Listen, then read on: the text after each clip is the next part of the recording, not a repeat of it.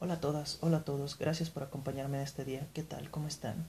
Bienvenidos a este primer podcast de su blog de letras favorito o del que les apareció de chiripa en el buscador. Pero, pero, no se vayan, hay dulces, asientos suficientes y un tema bastante mono por tratar. Así que, como diría cierta persona, entrad por su propia voluntad y dejad algo de la felicidad que traéis con ustedes. Formalidades. Primero, algunos de ustedes ya me conocerán porque siguen mi contenido en el blog. A ustedes les mando un fuerte abrazo, muchas gracias pero para los nuevos me presento con mucho gusto.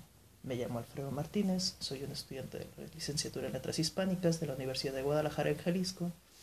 Mi gran afición es la literatura, en especial de la ciencia ficción y terror, porque creo que son dos géneros que tienen la capacidad de exteriorizar de mejor manera aquello con lo que el, humano sueña.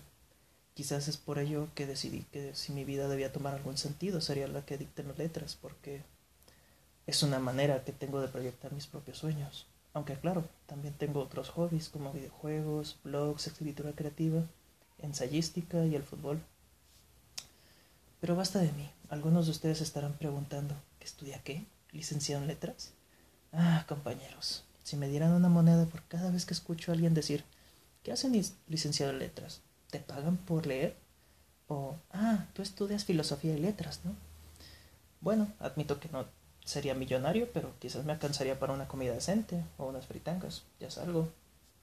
Si hay algo que he aprendido en este casi cuarto de siglo que tengo a cuestas es que en ocasiones aquello que damos por sentado, que todo el mundo conoce, puede no serlo ni remotamente para otros.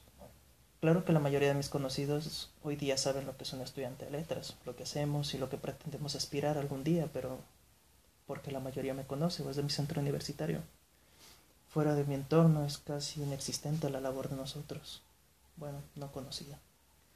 El caso es que algunos de mis compañeros y a mí nos sienta un poco mal que los licenciados en letras sean tan poco conocidos o que nos vean como una carrera a la que no vale la pena prestar atención, porque más de un comentario al respecto nos hemos tenido que aguantar tanto de familiares o de amigos. Pero, ¿y si les dijera que entre nuestras compañeras egresadas formó parte del desarrollo de Spider-Man Into the Spider-Verse. Ya saben, aquella animación que le arrebató el Oscar a Disney hace un año. O bien, que existen personas como el doctor Guillermo Smith Hoover de la Mora, que es también egresado de, la, de letras, que descubrió un par de textos apócrifos de la gran poeta Sor Juana Inés de la Cruz. La realidad es que el licenciado en letras es más que solo un posible maestro de español o un ratón de biblioteca pues tienen la capacidad para elaborar desde la docencia, pasando por revistas independientes hasta editoriales como el Fondo de Cultura o Anagrama. Pueden establecerse como asesor o guionista en TV, en cine, en teatro, como crítico literario o articulista en el periódico. Además, dependiendo de las aspiraciones de los egresados, pueden dedicarse a las investigaciones por parte del CONACYT, como el mismo doctor Smith Hoover, o publicar los resultados de las investigaciones, como lo hace la maestra Patricia Córdoba en su libro Habla y Sociedad. Es por ello que quiero poner un poco de mi parte para que se le reconozca tanto a mi carrera como a mis compañeros de la forma que se merecen.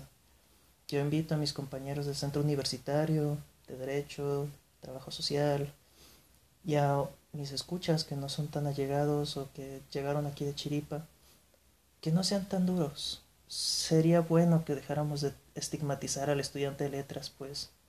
Gracias a nosotros es que muchos de los jóvenes del futuro van a aprender el español, muchos otros estaremos a cargo de generar contenido en el séptimo arte o la TV, quizás realizando nuevos descubrimientos en el campo de la literatura, algún nuevo texto apócrifo, alguna nueva corriente literaria, algún nuevo talento que está por ahí perdido o bien trabajando en conjunto con la sociedad para capturar, analizar y explicar los fenómenos del habla coloquial latinoamericano.